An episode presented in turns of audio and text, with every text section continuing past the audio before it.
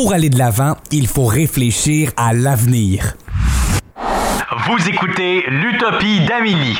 Et oui, c'est votre heure préférée de la journée, c'est le temps de l'Utopie d'Amélie. On est là jusqu'à 13h. Moi, c'est Amélie Trottier et on passe la prochaine heure ensemble.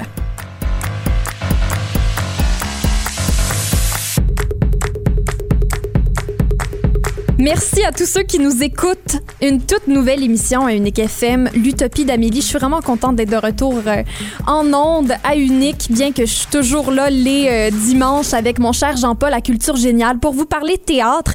Eh bien, avec l'Utopie d'Amélie, on parle de d'autres sujets, des sujets euh, qui m'importent tout autant que les arts.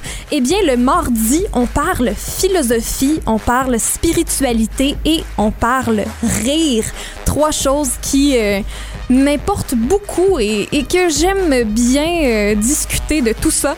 Donc, euh, avec moi, j'ai toujours euh, pour la prochaine heure Philippe Bourdeau à la console et mon bras droit à la recherche, Mélodie Lorquet. Merci à vous deux d'être avec moi et d'être avec moi pour tout l'été. Merci à toi. Oui. C'est très excitant parce que là, aujourd'hui, c'est Philippe qui nous montre sa, ses talents de chroniqueur.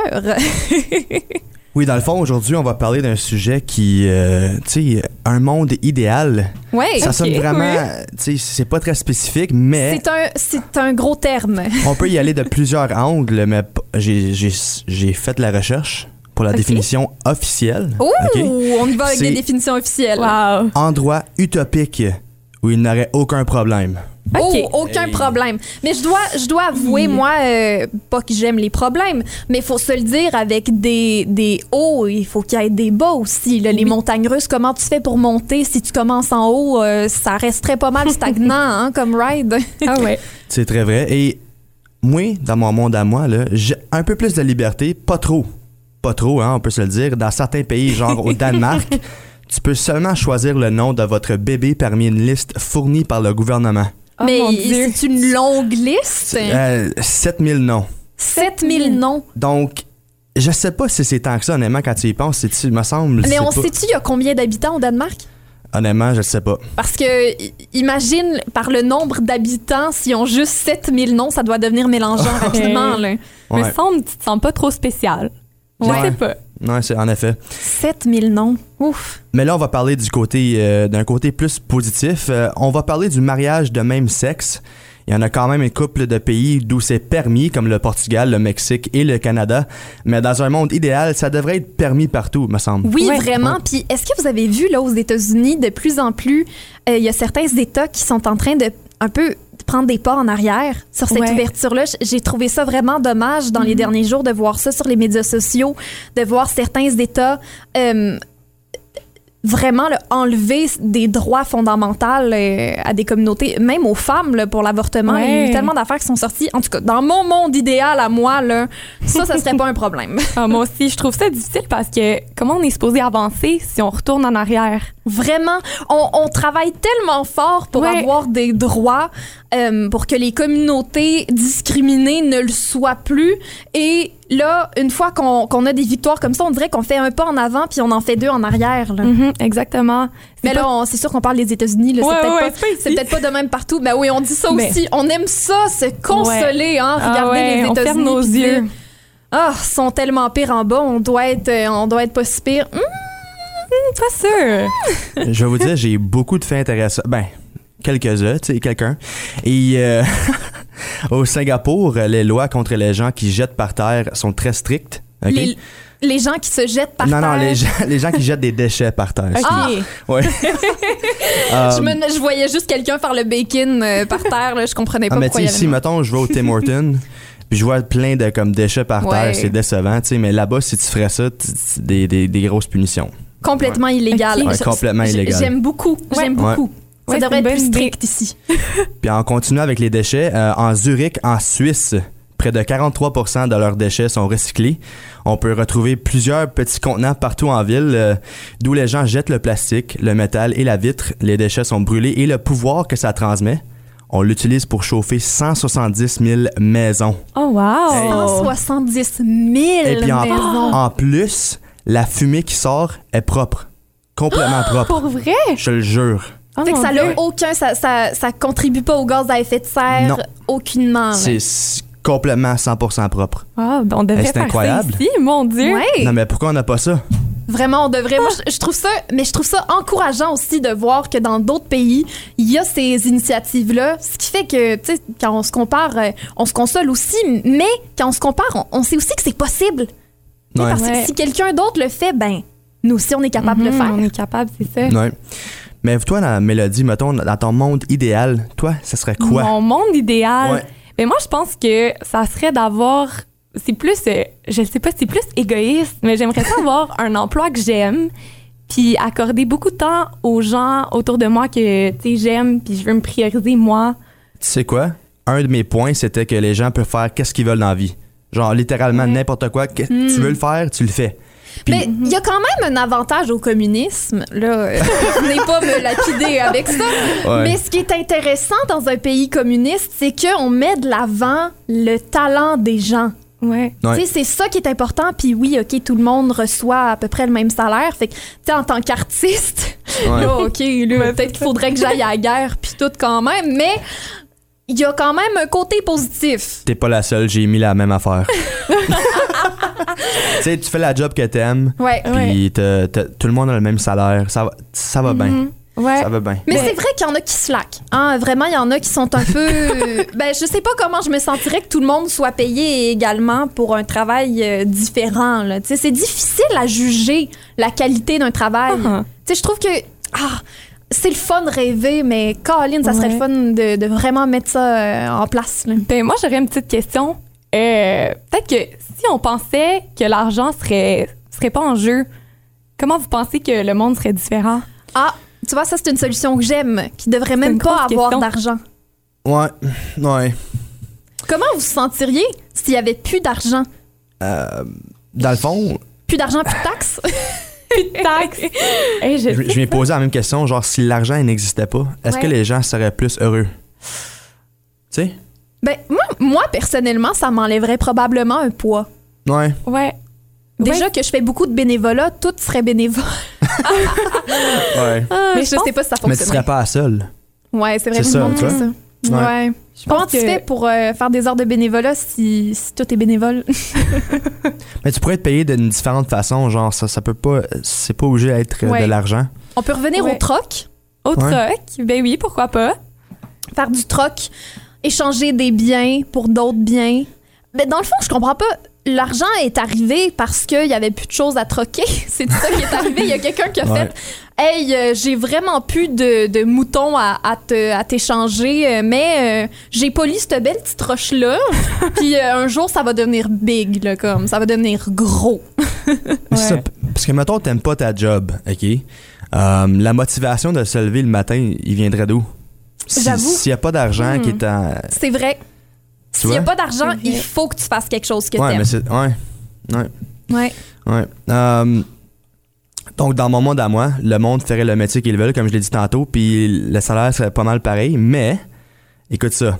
Toi, t'aimes ça avoir combien, le nombre d'heures de sommeil que, que t'aimes bien, là? Moi, je suis une dormeuse. Moi, j'aime ça dormir. Moi, là, dans mon monde idéal, je dormirais peut-être peut-être même plus que 9 heures par nuit. Wow. Ah, moi, il, il me faut plus que 9 heures par nuit.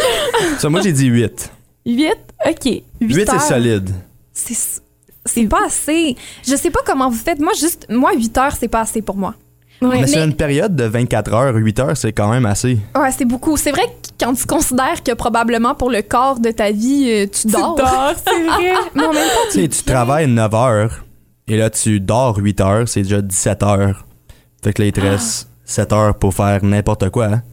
Oh mon Donc- Dieu. j'ai jamais pensé à ça comme Il ça. nous reste juste 7 heures. Ouais. Fait que qu'imaginez, je vais commencer vous, par l'anxiété là-dessus. vous voulez dormir 9 heures. Donc, tu fais 9 heures plus 9, 18 mathématiques. Il te Il reste te juste reste 6 6 heures pour faire ce que tu veux dans la vie. Hmm, ok. Mais t'es Ben, on- bien dans ton lit. Je vais peut-être commencer à boire plus de café, puis j'aurais Ouais. plus besoin de dormir. Ouais. Eh, mais toi, Mélodie, euh, ton monde idéal? Mon monde idéal, ben c'est ça, je disais, moi, je veux faire un emploi que j'aime, puis passer du temps avec les gens que j'aime autour de moi. Je pense que des fois, on, on les met de côté Puis dans mon monde idéal, ça serait vraiment de prioriser ça. Oui, revenir à la communauté Ouais. beaucoup aussi. Hein? Avant, euh, il y a 100 ans, euh, la communauté, c'était beaucoup plus... L'individu prenait pas autant de place que, que la communauté avant. Là, on, est, on est dans une société très individualiste. Ouais. Toi, ça serait quoi, ton monde idéal? Hey, mon monde idéal, moi, tu sais que j'y ai réfléchi, c'est certain. J'aurais pas créé une émission qui s'appelle L'Utopie d'Amélie euh, Ouais. si j'avais pas réfléchi.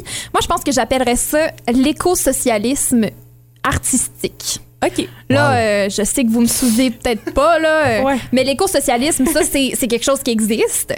Euh, Il y a des livres qui ont été écrits là-dessus, puis c'est- c'est l'idée de, de mettre euh, l'écosystème de l'avant, que l'environnement prenne plus de place, puis que ce soit ça la priorité. Mais ce que j'ajoute à ça, le côté artistique, c'est de trouver ça beau. Hein? Quand on regarde une œuvre d'art dans un musée, c'est jamais parfait Ouais. mais on trouve ça beau quand même. Tu sais, on est toujours en train d'essayer de peaufiner notre société, puis ça va continuer. C'est normal. Tu sais, on pourra jamais atteindre euh, euh, la perfection. Puis euh, l'utopie, pour moi, ça veut pas dire la perfection, ça veut juste dire de continuer à s'améliorer. Ah. C'est donc bien C'est cute. tout le thème. Mais euh, je trouve ça important, puis je pense que c'est possible. Moi, je pense que si on continue à travailler là-dessus, euh, qu'on continue à en parler à la radio aussi, c'est ça qui fait la- tout- toute la différence, je suis certaine. Je sais pas, mais est-ce que je suis le seul à l'école qui a pas appris comme genre n'importe quoi qui a rapport avec la vie d'adulte? Ah, Non, non, mais ah non, t'es pas le seul. Genre comme des choses à apprendre à l'école qui seraient obligatoires. Genre n'importe quoi qui a rapport avec les Faire nos finances. taxes. Oui. N'importe quoi de ce genre-là. Oui, ça serait vraiment important. Ça serait Mais obligatoire. moi, je trouve que les cours de cuisine devraient redevenir obligatoires. Mais il était obligatoire dans le temps. ben oui, Ouais. moi, ma mère, euh, elle, elle avait des cours de cuisine à, à l'école, tu sais, puis même euh, cours euh, de couture.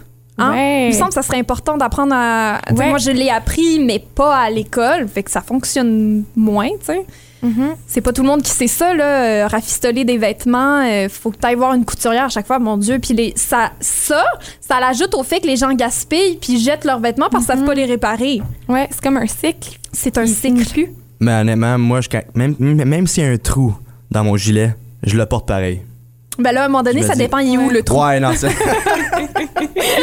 non, j'avoue, non, ça c'est vrai. Ouais. Eh bien, on, parle de monde idéal. Là, on, parle de ce qui, euh, ce qui nous allume, ce qu'on a hâte de voir dans le monde. Eh bien, j'ai le plaisir de dire que on va rencontrer euh, au téléphone Mithia Rioubon, qui est, euh, oui, après la pause, on va le rencontrer euh, au téléphone et il va être avec nous chaque semaine pour jaser de l'utopie. Dans le fond, c'est un peu grâce à lui, là, on l'a dit hier, là, mais c'est un peu grâce à lui que ça existe, l'utopie d'Amélie, qui m'a ouvert les yeux à- aux possibilités, puis il va continuer à nous ouvrir les yeux euh, sur, sur ces possibilités-là dans l'émission aujourd'hui. Et on va aussi avoir euh, le plaisir de jaser avec Fanny Grimard pour parler spiritualité et Linda Leclerc pour parler de rire à la fin de l'émission. Manquez pas ça.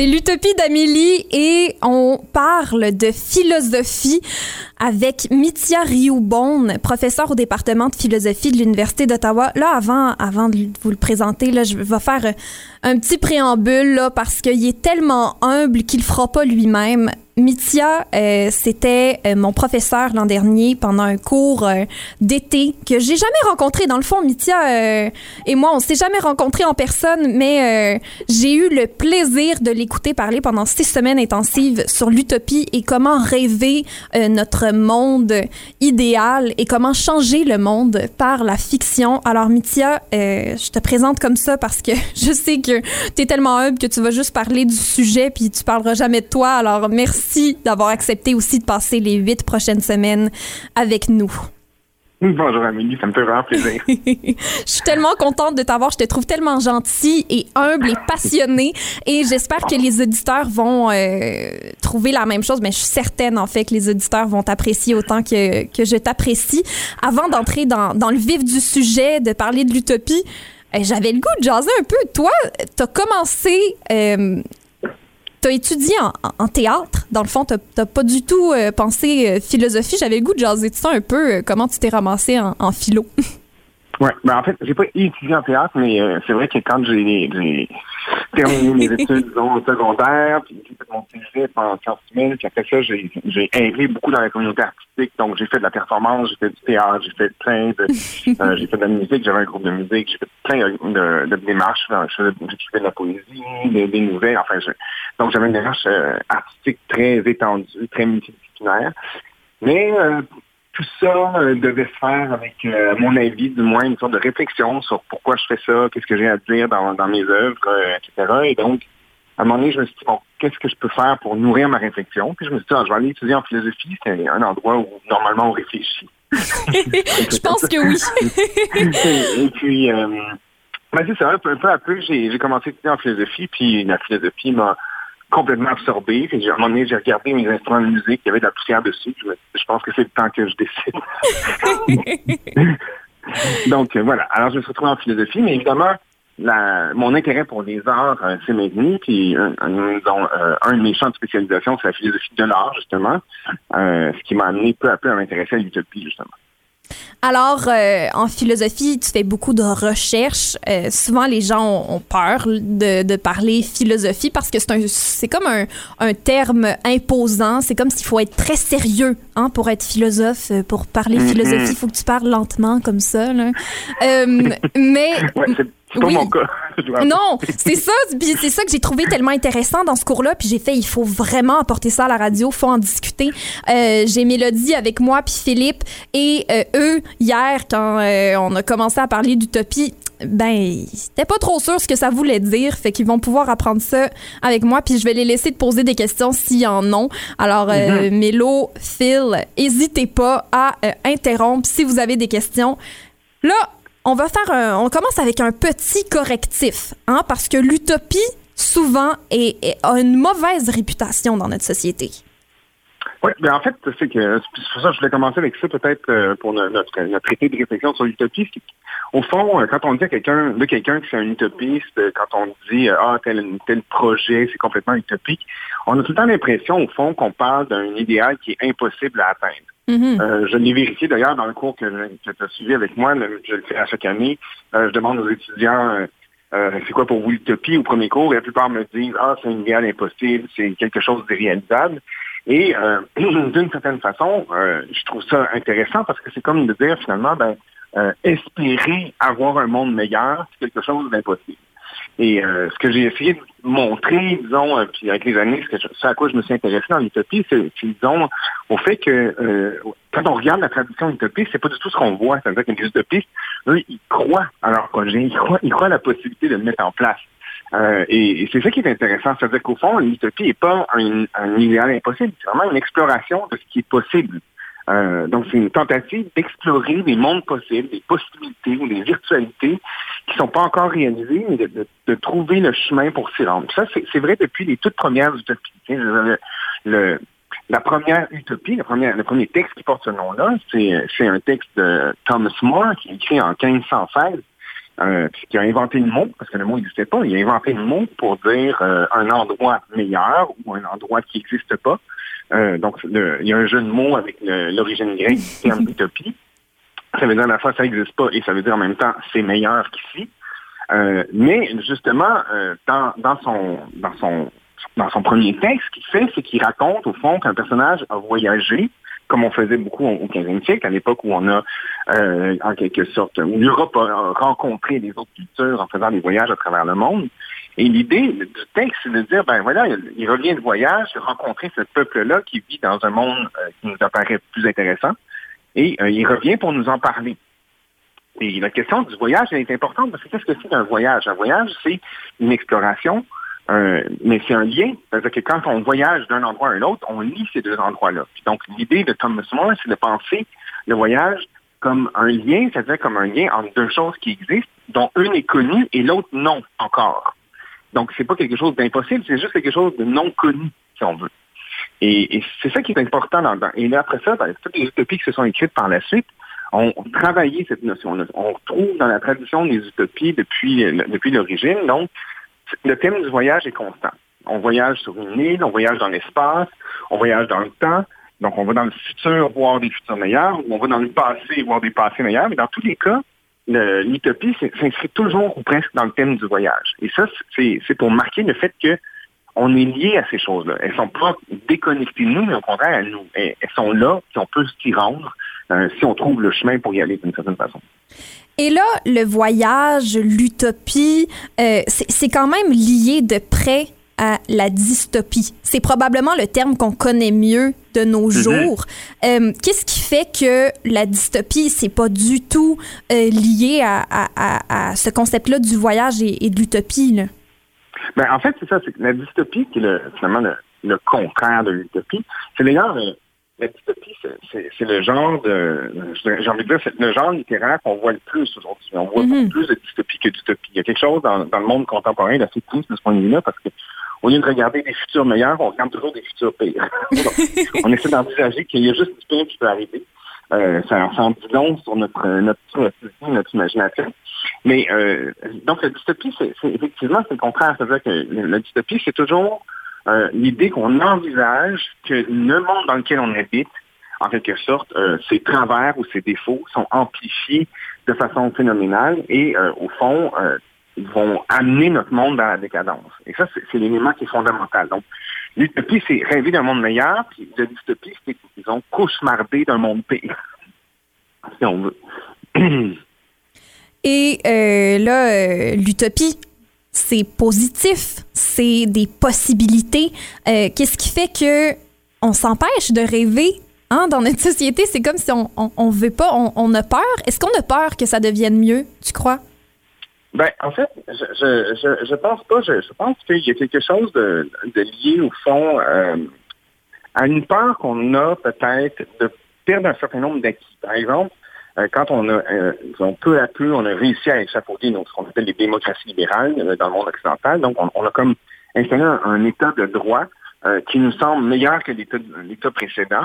Et d'une certaine façon, c'est probablement une réaction normale. L'angoisse qu'on a, c'est de perdre ce qu'on a, ce qu'on a gagné. Donc, mm. imaginez qu'une utopie, par exemple, ça pourrait être ça pourrait être, disons, coercitif. Parce qu'il pourrait y avoir dans l'utopie, par exemple, des règles qui ne plaisent pas, et donc, on aurait l'impression que si on était amené à vivre dans une utopie, dans l'utopie de quelqu'un d'autre, ce ne serait pas la nôtre. Et comme ce ne serait pas la nôtre, ben, on aurait l'impression d'être obligé de se soumettre euh, disons, à l'image du bonheur de d'autres personnes. Et là, évidemment, on aurait l'impression ah. finalement que c'est pas notre bonheur à nous euh, qui est pris en compte. Donc, on n'aurait peur de ne pas avoir droit euh, de, de, de qu'on n'aurait pas le droit de, de, donner notre opinion sur la chose ou de, de et c'est souvent le cas, par exemple, dans les utopies, on voit souvent que euh, il y a des il y a des règles assez strictes. Par exemple, je vous écoutais parler euh, euh, métro un peu plus tôt, puis vous disiez, bon, moi, dans mon monde idéal, il y aurait, je sais pas, plus d'heures de sommeil, moins d'heures de travail, etc., etc. Mais il faudrait quand même euh, euh, composer avec le fait qu'il y a des gens qui voudraient faire des choses qui ne plairaient pas à d'autres. Et là, ben, il faudrait donc éventuellement arriver à mettre des règles ou à, établir des terrains d'entente. Et il y a nécessairement des gens qui euh, trouveraient que c'est pas l'idéal pour eux.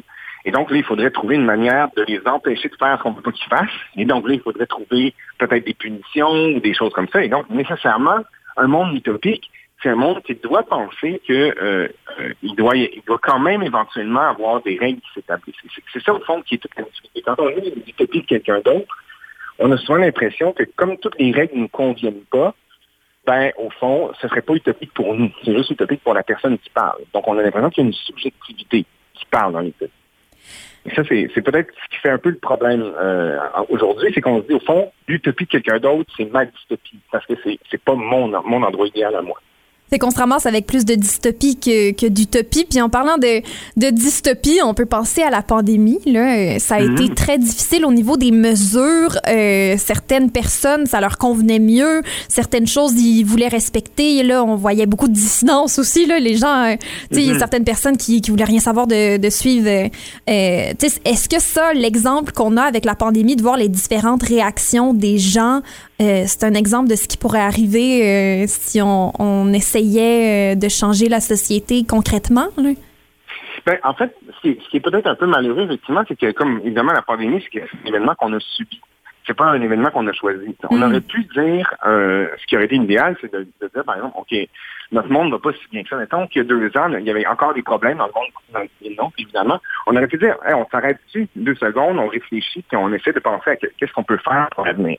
Le problème, c'est que la pandémie nous a arrêtés, mais elle nous a arrêtés par un événement qui- qu'on subit plutôt qu'on crée. Là, c'est évidemment, c'est que euh, on aurait pu décider d'en profiter pour réfléchir, mais évidemment, c'est pas ce que tout le monde a fait. Il y a beaucoup de gens qui se sont mis, au fond, à s'ennuyer du monde d'avant.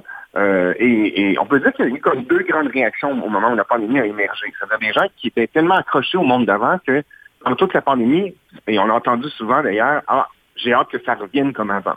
Ouais. Euh, et, et, et ça, cette, cette phrase-là, euh, elle, est, elle est intéressante quand on y pense, parce qu'au fond, qu'est-ce qu'elle veut dire? Elle veut dire, ben, au fond, on était mieux avant. Mais le problème, c'est quand on y pense aussi de façon plus sérieuse, ben, même dans le monde d'avant, c'était pas parfait. Là. Mhm. c'est peut-être moins pire que la pandémie, mais c'était pas parfait. Et donc, on aurait pu se dire pourquoi on l'utilise pas? Et il y a beaucoup de gens qui l'ont fait. Il y a eu plein de numéros spéciaux de revues, de, de- de livres qui ont été écrits sur le sujet. Pourquoi on n'utilise pas ce moment-là au, pour, au fond, euh, prendre un temps d'arrêt, réfléchir, puis se dire pourquoi on ne prend pas le temps de, de penser au monde d'après. Donc, est-ce qu'on peut imaginer, parce que je veux dire, c'était un révélateur, la pandémie a révélé des, problèmes de la société, des problèmes d'inégalité d'accès aux soins, des problèmes, euh, disons, euh, liés notamment à l'hébergement des personnes âgées, des choses comme ça. Ces, problèmes-là ont été révélés. Et on aurait pu dire, bon, ben là, c'est temps de s'arrêter pour penser comment on peut réorganiser ces choses-là pour que ça aille mieux. Donc, c'est ça la démarche de l'utopiste, au fond. La démarche de l'utopiste, c'est toujours de dire, est-ce qu'on peut prendre un temps d'arrêt, prendre un pied de recul, disons, un, pas de recul par rapport au monde dans lequel on vit, et se demander, est-ce que c'est vraiment ça la direction qu'on voulait prendre? Est-ce qu'on est là où on voulait vraiment être? Est-ce qu'on peut prendre une autre direction? Puis le fait de s'arrêter pour y penser, c'est ça, au fond, l'utopiste, de se dire, ben moi, je crois la possibilité de modifier le cours des choses. Euh, et donc, je crois, la possibilité d'inventer l'avenir qui est devant moi plutôt que de simplement euh, maintenir ce qui existe déjà. Est-ce qu'il y a des limites à ce qu'on peut rêver? Est-ce que euh, dans cette démarche-là utopique, euh, il y, a, il y a des limites qu'il faut se mettre? Ben, j'espère que non. ce, que je, ce que je veux dire par là, c'est que euh, tant qu'on est dans l'espace du rêve et de la pensée et de l'imagination, euh, je trouve qu'au contraire, il faut essayer de donner un maximum de liberté. C'est un peu comme quand on fait une période de brainstorming. Souvent, les gens qui font du brainstorming disent, pendant une période, comme ça de, de remue-ménage, donc on on censure pas, on, y va, on aller tout ce qu'il y a à sortir, puis après, on fera un peu de ménage. Je pense qu'au fond, dans l'utopie, c'est la même chose. Il faut, c'est un moment où on peut se permettre des fantaisies, on peut se permettre d'imaginer plein d'affaires, parce que dans ce qu'on va imaginer, il, pourrait émer- émerger des, des idées qui vont être bonnes. Ce qu'il faut toujours se rappeler, c'est des choses qu'on va pouvoir discuter euh, dans la suite de l'été, mais ce qu'il faut toujours se rappeler, c'est que les utopistes eux-mêmes, il y en a à peu près aucun qui ont cru sérieusement que le système qu'ils nous présentait était le meilleur. Ce qu'ils ont voulu nous présenter, c'est simplement une possibilité. En nous disant, maintenant, je vous donne cette, je vous donne cette, cette, cette image-là d'un monde meilleur. Si ce n'est pas votre affaire, ben, prenez le temps d'y penser, puis essayez de voir ce que vous pouvez corriger. Mais au moins, vous allez, vous allez travailler à partir d'une matière que je vais vous avoir donnée. Puis l'idée des utopistes est toujours là, c'est-à-dire, c'est pas d'imposer leur vision du monde, c'est de donner une sorte d'ouverture au travail de l'imagination. Ça, je pense que c'est la, la chose qui est importante à, retenir. On a trop tendance à penser que l'utopie, c'est euh, la folie de quelqu'un qui veut nous imposer sa vision des choses. Je pense pas que c'est comme ça. Quand on regarde les utopistes, eux-mêmes dans leur texte, par exemple, je parlais de Thomas More un peu plus tôt, lui-même dans son texte, il met des personnages en dialogue, il y en a qui disent Ah, moi, je voudrais pas aller vivre là, ça m'intéresse pas, euh, euh, j'aime mieux telle chose chez nous. Donc, les, les personnages sont pas passifs en train de se dire Ah, ben, c'est ça ou rien. Euh, et ça, c'est une composante qui est très importante. Dans toutes les utopies euh, qui s'écrivent depuis ces siècles, il y a toujours cet élément de dialogue. Là. Les personnages qui, se demandent, est-ce que c'est vraiment un monde parfait? Est-ce qu'on pourrait modifier telle chose? Est-ce que j'aimerais euh, suivre telle règle? Donc, donc c'est une proposition. C'est une proposition qui est là pour faire marcher la pensée, qui est là pour nous faire réfléchir. Et donc, dans ce sens-là, je pense que c'est un travail qui est très fécond parce que ça nous permet de définir les orientations qu'on veut prendre d'une certaine façon. Le danger avec euh, tout ça, c'est surtout euh, d'avoir peur. Hein? C'est de s'empêcher de rêver puis de se dire ah c'est trop gros, on va arrêter parce que à ce moment-là c'est là qu'on fait pas de changement. Oui, exactement. Moi, je pense que c'est un des. Et là, je, je vais me prononcer, mais euh, je trouve que c'est un des problèmes avec le, la, la, gra- la mode euh, qui est par ailleurs très intéressante, mais la mode des dystopies. Quand on lit les Hunger Games, quand on regarde les, les qu'on lit les Hunger Games, Divergence, euh, bon, tout ce qui est dans la culture populaire, ils jouent sur ce modèle-là. Il y a des séries qui sortent sur Netflix par rapport à ça. Tout ça. On est en, en pensant toujours de manière dystopique. Un des dangers, c'est de- d'en venir à cette idée que, bon, ben, au fond, notre monde est imparfait, mais on peut pas faire mieux Mm. parce que toutes les autres possibilités qu'on envisage sont toujours pires. C'est-à-dire que finalement, euh, euh, on, on se génère une peur du changement avec le, avec le genre de... Moi, je veux pas dire par là de pas m'écouter. Moi, j'en écoute plein, j'adore ça comme, comme C'est vraiment le fun, Mais- le drame, là, les gens qui meurent. Mais, mais, Non. euh, je pense qu'il faut faire attention à, à l'effet que ça nous fait, à l'effet que, ça peut nous faire de finalement nous donner, de, nous donner une sorte de, disons, j'ai envie de dire, d'émotion Oui. confirmatrice. Euh, qu'au fond, euh, tout changement pour- peut juste un- être un changement vers le pire. Je pense qu'il faut pas, faut pas en venir à ça. Donc, euh, l'utopie, c'est là pour nous rappeler que non, il y a des changements vers le mieux qui sont tout à fait envisageables. L'important, c'est de garder espoir. C'est super important de, de garder espoir, de croire aux, possibili- aux possibilités. Et euh, ça tombe bien parce que la semaine euh, prochaine, on va parler du fait qu'il n'est jamais déraisonnable d'imaginer hein, et de Oui. rêver. Mhm. Exactement. Je vais aller, dans cette direction-là. Qu'au fond, montrer, je pense que je, voudrais essayer de vous amener à quelque chose sur, sur le fait que euh, imaginer, se servir de notre imagination, c'est pas quelque chose qui est en soi déraisonnable. Euh, au contraire, c'est peut-être tout à fait rationnel que de prendre, de prendre du temps pour imaginer l'avenir. Et euh, moi, je te remercie encore et encore d'avoir Ah, accepté euh, plaisir.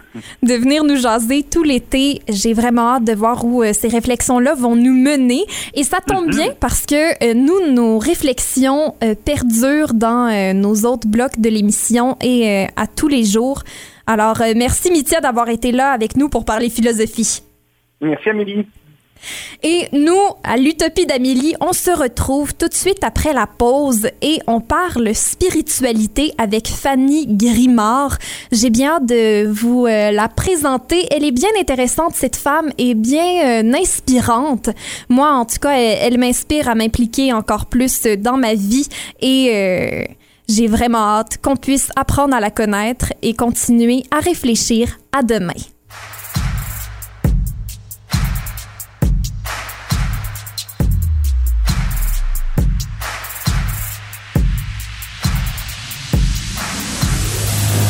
De retour à l'utopie d'Amélie, on a un segment spiritualité. Là, c'est comme ça qu'on a décidé de l'appeler parce qu'on veut rencontrer des gens de spiritualités diverses, pas nécessairement centrer ça autour de la religion, mais réfléchir à ce qui fait que l'humain a besoin d'avoir euh, une connaissance de ce qui est plus grand que lui. Alors, euh, on a le plaisir d'avoir Fanny Grimard avec nous, euh, qui a fondé une église avec son mari. On trouve ça bien intéressant. C'est, ça fait assez différent. Alors, Fanny, on a vraiment hâte de jaser avec toi. Merci d'être avec nous. Hey, ça me fait plaisir, euh, Amélie. Premièrement, je suis honorée, puis je trouve ça vraiment aussi euh, vraiment le fun que tu rouvres un peu cette plate cette plateforme-là là, au niveau de la religion, la spiritualité, parce que comme tu viens de le dire, ça va permettre aux gens de réfléchir. Alors moi, je suis euh, je suis bien contente d'être avec toi là aujourd'hui. Oui, ben quand on parle d'utopie, c'est certain qu'on peut pas ignorer cette partie-là de nous qui a besoin de se sentir, euh, de, faire partie d'une collectivité aussi. Il y, a, il y a quand même beaucoup ça. Et là, parlons un petit peu de ton église et du fait que en tant que femme, ben t'as fondé une église. Comment ça l'arrive ça? Écoute, je pense avant tout que c'est euh, c'est un appel, c'est vraiment un appel que tu as qui devient tellement fort en dedans de toi qu'à un moment donné, tu n'as plus le choix de le suivre. Tu sais, parce que moi, tu, euh, tu sais, Amélie, j'ai été euh, 23 ans dans l'esthétique. Tu sais, J'ai euh, vraiment fait comme beaucoup, beaucoup d'années là-dedans. Et puis à un moment donné, ben, c'est devenu juste trop fort l'appel de l'appel de Dieu sur ma vie. Alors, à un moment donné, faut que tu tombes dans l'obéissance parce que c'est comme si ta joie en dépend. C'est comme si tu as une conviction tellement profonde que si tu le suis pas, ben tu risques d'être malheureuse là, ou d'être malheureux pour le restant de tes jours quasiment là. Ben, à un certain niveau, faut écouter notre cœur, puis ça, c'est dans toutes les ça. sphères de notre vie. Fait que je trouve ça vraiment euh, beau que tu as suivi ton cœur là-dedans, puis que tu as écouté l'appel. Euh, Est-ce que ça l'a changé ta vie de, de faire ça, puis dans le fond, de, de suivre ta passion, ce qui te passionnait, ce qui t'appelait? Ben c'est sûr que oui, ça change la vie parce que c'est là, je trouve que, tu sais, je pense qu'on est tous créés pour une certaine destinée, quelque chose à faire. On a tous des dons différents, on a toute une manière de, de voir aussi les choses différentes. Et puis oui, ça change ta vie parce que quand tu décides de marcher vraiment dans le chemin dans lequel tu es persuadé que tu es créé pour, ben il y a une joie qui vient avec ça. Mm. Ça n'enlève pas les difficultés, puis tu as des challenges, puis tout ça, mais ça, tu as vraiment une joie qui vient, qui t'accompagne là, avec, euh, ce choix-là que tu fais de, de complètement foncer dans cette direction-là. Puis moi, ça a été de devenir euh, pasteur euh, d'une église avec mon mari. Donc, l'église, c'est l'église Le Rock. Est-ce que c'est le rock extravagance à Rockland? C'est comme ça que, que vous appelez Oui. ça? Oui, pour l'instant, c'est le rock extravagance, oui, que ça se nomme. Et euh, qu'est-ce qu'il y a de différent dans cette église-là par rapport à une église, euh, qu'on pourrait dire catholique, c'est plus euh, euh, de ce qu'on connaît habituellement, là, traditionnel, classique. Là? Oui, oui.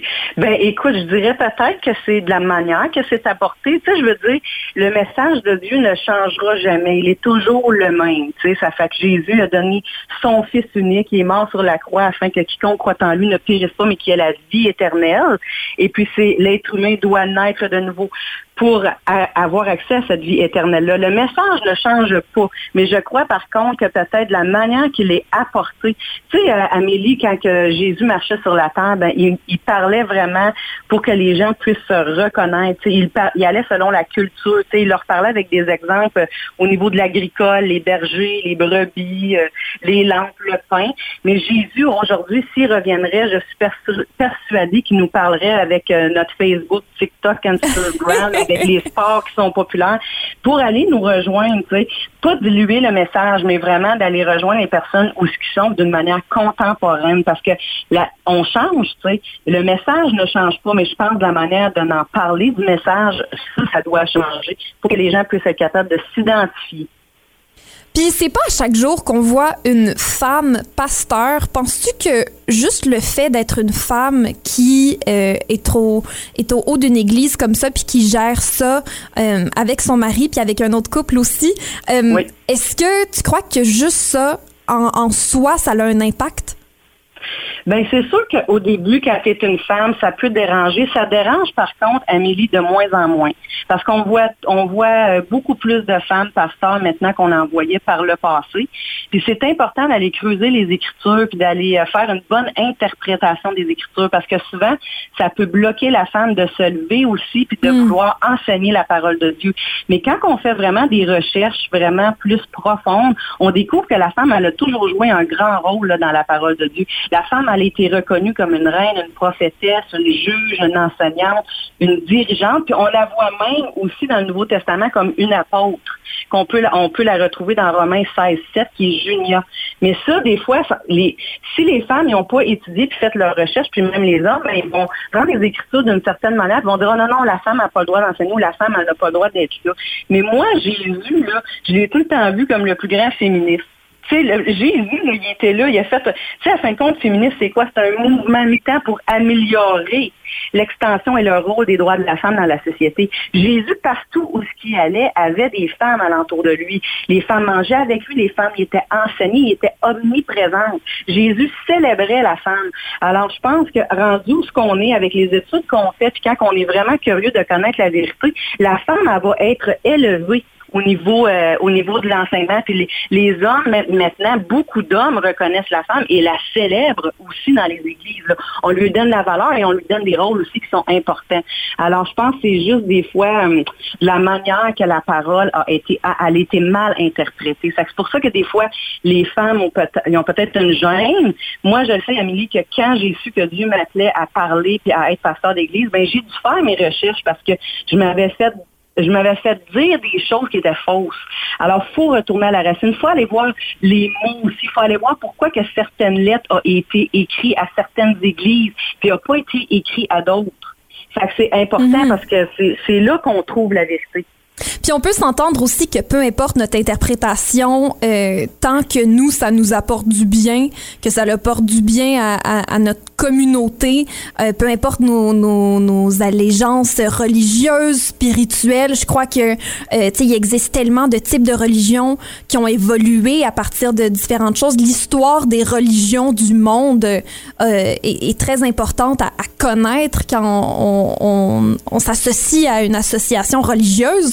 Mais à la base, l'important, c'est d'être bien avec ça et d'être heureux, que ça nous apporte du bien.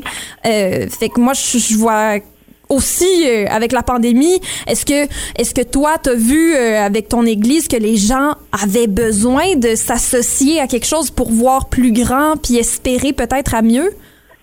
Juste pour revenir sur ce que tu viens de dire, Amélie, moi, je n'ai pas pu avoir ma propre interprétation de la parole de Dieu parce que je n'aurais jamais été capable d'aller l'enseigner. Alors, j'avais besoin d'une conviction, j'avais besoin d'avoir été cherchée parce que mm-hmm. j'aurais pas pu me lancer, mettons, comme pasteur si j'aurais pas été convaincue parce que si tu n'es pas convaincu, Bien tu sûr. ne pourras pas être sur la plateforme. Ça que c'est pas que je veux euh, m'en aller contre toi, c'est juste que je voulais un petit faire un petit, un petit peu... Euh, oui, ajouter un grain de sel. Je suis bien d'accord. Par rapport à mais moi, euh... comment que je vois ça, là. Mais certainement, puis je crois qu'on est d'accord euh, sur cette chose-là, que quand on est convaincu et, et, que ça nous apporte du bien, mais c'est ça l'important. Oui. Est-ce que, euh, pour revenir à, à, ma question, est-ce que tu as vu euh, quelque chose de, de, de grandiose là, avec la pandémie, que ça l'a quand même ramené les gens ensemble? Ben, ce que j'ai vu de beau dans la pandémie, c'est que je trouve que les gens, justement, ils ont commencé beaucoup à se questionner sur le sens de la vie. Alors moi, je trouve que notre Église, elle a pas, elle a doublé, elle a quasiment triplé.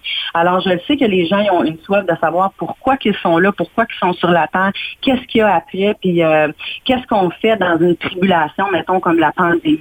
Et puis qu'est-ce que j'ai trouvé vraiment beau, c'est que les gens ils ont revenu à la racine qui sont les relations.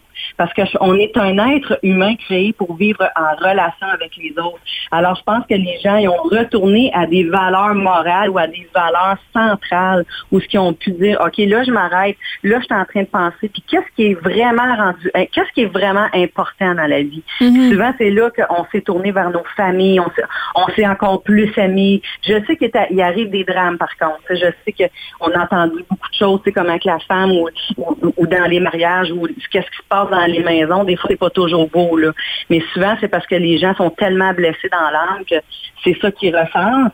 Mais je veux dire, qu'est-ce qui est beau, moi, ça a été vraiment, euh, les gens se questionnent et puis c'est les relations. Les relations sont encore plus célébrées. Puis on a vu aussi à quel point que les relations sont importantes parce que quand que ça fait un, comme nous, ça faisait un, un an et demi qu'on n'avait pas vu nos beaux-parents, on les a vus en fin de semaine passée, ben c'était la célébration. Là. Il y a même eu des larmes là, parce que les gens, ils, on, on, avait besoin de se serrer dans les bras, on avait besoin de s'aimer. Fait que je pense que ça, c'est devenu comme oui. un, quelque chose de central dans la pandémie, les relations. On a besoin important. de s'aimer, ça c'est certain. Oui, et oui, Fanny Grimard, moi je t'aime beaucoup et j'apprécie que tu aies pris le temps de venir nous jaser, même si euh, on voit les choses un peu différemment. C'est ben important oui. d'avoir ces conversations-là. Je pense que c'est ça qui est beau aussi avec, euh, avec tout ça. Alors merci Fanny, merci euh, d'avoir fondé une église, le Rock Extravagance à Rockland. Très cool de voir des femmes qui s'impliquent dans toutes les sphères de la société. Moi, je trouve ça important oui. de mettre ça de l'avant. Et ben nous, on, on, on, a lancé là le, le segment spiritualité pour l'été. On va rencontrer d'autres euh, belles Good. personnes comme toi tout l'été. Euh, on va jaser de différentes choses. La semaine prochaine, on jase astrologie. Là, je sais pas, Fanny, si tu crois en ça, l'astrologie, mais on va parler d'autres choses là avec Mélodie et Philippe. Et euh, tout de suite après la pause à l'Utopie d'Amélie, on jase avec Linda Leclerc et on jase du rire.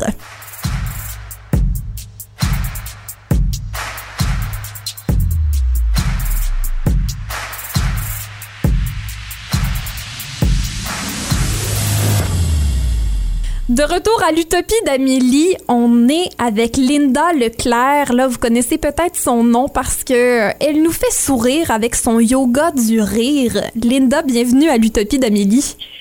Bonjour. Là, le, le yoga du rire, juste comme ça, là, peut-être que les gens se demandent c'est quoi s'ils n'ont pas euh, eu le bonheur de, de te rencontrer ou d'apprendre à, à connaître ce que c'était. Tu peux-tu nous expliquer un peu c'est quoi que tu as créé avec ça? Écoute, c'est une méthode qui est vraiment fantastique parce que ça nous permet de rire au besoin. C'est vraiment, aujourd'hui, je le- je l'explique comme ça, ça nous permet de rire au besoin parce que on, on, on utilise ni des blagues, ni notre sens de l'humour. Donc, on, on, on- on rit comme un, comme un exercice physique. Euh, mais ce qui se sont aperçus, les chercheurs, en, observant les, les, gens pendant qu'ils riaient, c'est que peu importe qu'on rit pour vrai de quelque chose de drôle, ou qu'on fasse comme si on trouvait ça drôle, notre corps, il peut pas faire la différence.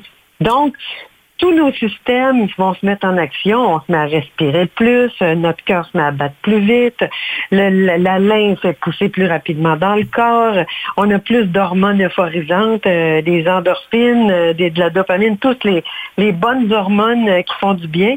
On a moins d'adrénaline, de cortisol. Donc, des fois, moi, je dis aux gens, quand on est en train de rire, on se calme le pompon automatiquement. Ben, c'est notre système nerveux qui se calme les nerfs. là. Juste à t'entendre parler de rire, ça me fait du bien. J'ai l'impression que ça me calme. Eh ben, c'est tout à fait ça parce qu'il y a des personnes, je pose souvent la question, vous en souvenez-vous, c'est quand la dernière fois que vous avez eu un gros fou rire? Puis la plupart des gens, qui me disent non, moi je m'en souviens pas, ils se souviennent tous et toutes de la sensation physique après avoir eu un gros fou rire. Donc, tu sais, quand tu dit je me sens plus détendu, mais c'est exactement ce qui se passe quand on rit. Après avoir ri un bon coup, là, un bon rire énergique, on se sent plus relax, puis on est plus positif aussi. Euh, c'est pour ça que moi je trouve ça si extraordinaire cette méthode-là, parce que on a besoin d'absolument rien, puis on déclenche le rire dans notre corps. Mais il faut le vouloir par contre, parce que moi si je, si je veux pas rire, je rirai pas. Et si je dis bon mon corps, mets-toi à rire, mon corps il va faire l'action. Tu sais des fois ça me fait ça me fait toujours sourire parce que il y a des groupes avec qui je travaille, euh, puis je leur dis, bon, imaginez que vous êtes un acteur là, ou une actrice, puis il faut que vous nous fassiez croire que vous trouvez ça donc drôle. Quand tu t'imagines, tu te dis, bon, ben là, il faut que je fasse croire aux autres que je trouve ça drôle, tu peux te laisser aller un peu plus à le faire, parce que c'est sûr que les grandes personnes qu'on est, on n'a pas beaucoup de possibilités de rire à gorge Ouais. déployée dans notre quotidien. Puis il y a bien des fois où c'est pas permis non plus, ou c'est pas très toléré, ou tu sais, c'est Ah, ben mal non. vu. Pour être des personnes respectables, il faut être sérieux. C'est ça Ben, qu'on c'est dit. ça, c'est ça. Mais tu vois, alors Ouais. que c'est c'est totalement pas ça. là. Il y a des mo- il y a des moments pour être complètement sérieux, mais il y a aussi une grande importance à se permettre de rire. Puis les personnes qui rient ensemble sont beaucoup plus tolérantes, ouvertes, créatives. Euh, la communication est plus positive aussi. L'attitude en général est, est d'une plus grande ouverture. Donc, il n'y a que des... Moi, en tout cas, si tu me poses la question, moi, je te dirais, il n'y a que des vertus au rire énergique. Il n'y a que des vertus. Mais c'est sûr que c'est pas toujours le moment. Hein? On s'entend? Ah oui, C'est pas toujours le moment. à Mais rien- 90 Ah. ben ouais, c'est exactement ça. C'est pour ça que le yoga du rire, moi je trouve que c'est si Mhm. formidable parce que ça nous permet de rire quand on en a besoin. Donc si tu dis bon là là, je suis trop stressée ou là les choses euh, je me prends au sérieux ou là tiens, on entre dans un carcan là de de grandes personnes sérieuses et responsables et dignes et fières, mais il n'y a rien qui t'empêche d'aller à la salle de bain puis de rire en silence. Euh, puis rire en silence, il n'y a personne qui va savoir que tu es en train de rire. Là. Mais moi, c'est quelque chose que je fais. Ça, quand, quand je vais intervenir avec un grand, grand groupe ou que je suis un peu stressée, je, je demande où est-ce qu'ils sont leurs toilettes. Puis là, je vais, je vais à la toilette. J'adore. Je m'installe et je ferme la porte. Et puis là, je ris en silence. Ben, Je, je me fais rire en silence pendant une minute. Ça change complètement mon énergie. Moi, Linda, euh, je sais pas si tu le savais, mais euh, Mélodie et moi, on, on est étudiantes en, en théâtre, alors je suis certaine qu'on va Ah. ajouter ça à notre routine euh, d'avant-spectacle. On va probablement préparer ça. euh, notre rire, ça va devenir une partie de, du réchauffement. J'aime Ah, beaucoup ça. tellement, tellement. Puis en plus, c'est que ça fait travailler votre respiration. Oui. Donc, tu sais, les personnes qui ont des problèmes un peu, euh, euh, qui ont des problèmes respiratoires, j'ai deux amis, moi, puis c'est pas, euh, tu sais, c'est pas dans des livres, là, ça, donc c'est pas documenté, euh, euh, mais scientifiquement, je te dirais que moi, j'ai deux amis qui avaient des gros problèmes respiratoires, et les deux m'ont rapporté, après quelques semaines de pratique quotidienne, à, à avoir moins de difficultés. Puis elles avaient amélioré leurs conditions, juste parce qu'elles avaient ajouté du rire dans leur régime de vie. Mais là, on, on parle de, de pratique quotidienne. Comment est-ce qu'on pratique ça, le, le rire? Mais le yoga rire, quand, euh, quand je disais tout à l'heure qu'on le fait comme un exercice, en fait, c'est toutes sortes de gestes qu'on peut utiliser dans notre quotidien. Euh, c'est sûr que quand on pratique les exercices, euh, ben il y a le rire de l'accueil, le rire de la dispute, le rire de soi. Il y a toutes sortes d'exercices qu'on qu'on met en pratique. Quelqu'un qui sera à la maison simplement juste décider de ben moi je vais rire en faisant la vaisselle aujourd'hui. Donc tu fais la vaisselle puis je peux pas m'empêcher de sourire quand je t'entends rire. Ben, c'est ça, c'est contagieux. C'est pour ça que j'ai créé, moi j'ai créé des outils pour aider les gens qui avaient besoin d'un petit peu de renfort.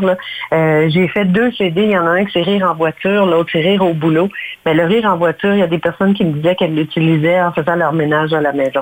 Donc euh, je les invite à faire les exercices avec nous. Il y a des gens qui, étaient en studio avec moi qui rient, donc il y a plusieurs rires qu'on entend. J'ai une application pour les téléphones et les tablettes aussi qui s'appelle Rire Plus avec le signe plus. S'il y a des gens qui sont très curieux, qui nous écoutent, vous pouvez aller sur la chaîne YouTube de l'école du yoga du rire. Il y a plusieurs, plusieurs, j'écoute, j'ai une centaine de, de vidéos qui sont là. Puis je, à chaque euh, chaque message que je partage, il y a toujours un, deux ou trois exercices de yoga du rire quand c'est pas six. Donc euh, il y a des, il y a des, vous pouvez faire les choses avec moi là. Comme ça, tu ne pourras pas dire, ben j'étais toute seule à rire là.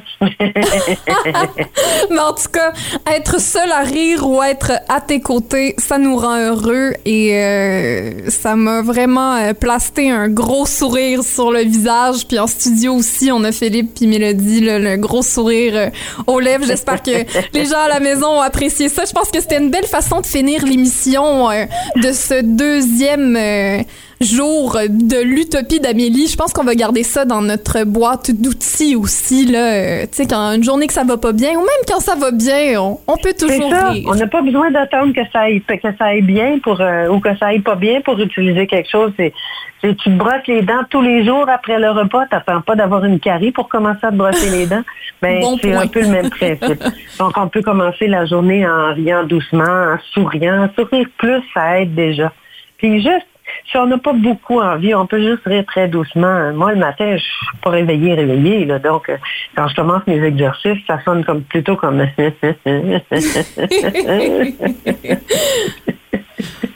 Linda, Linda, Linda, c'est trop drôle là. Tu me donnes mal aux joues là avec tout ce rire là. C'est bon, ça. C'est bon, ça. Merci beaucoup, Linda Leclerc du yoga du rire. Euh, Sur c'est quoi le site web qu'on peut aller visiter là pour en apprendre plus? Très facile. C'est www.yogadurire.com. Ah, ça pourrait pas être plus simple.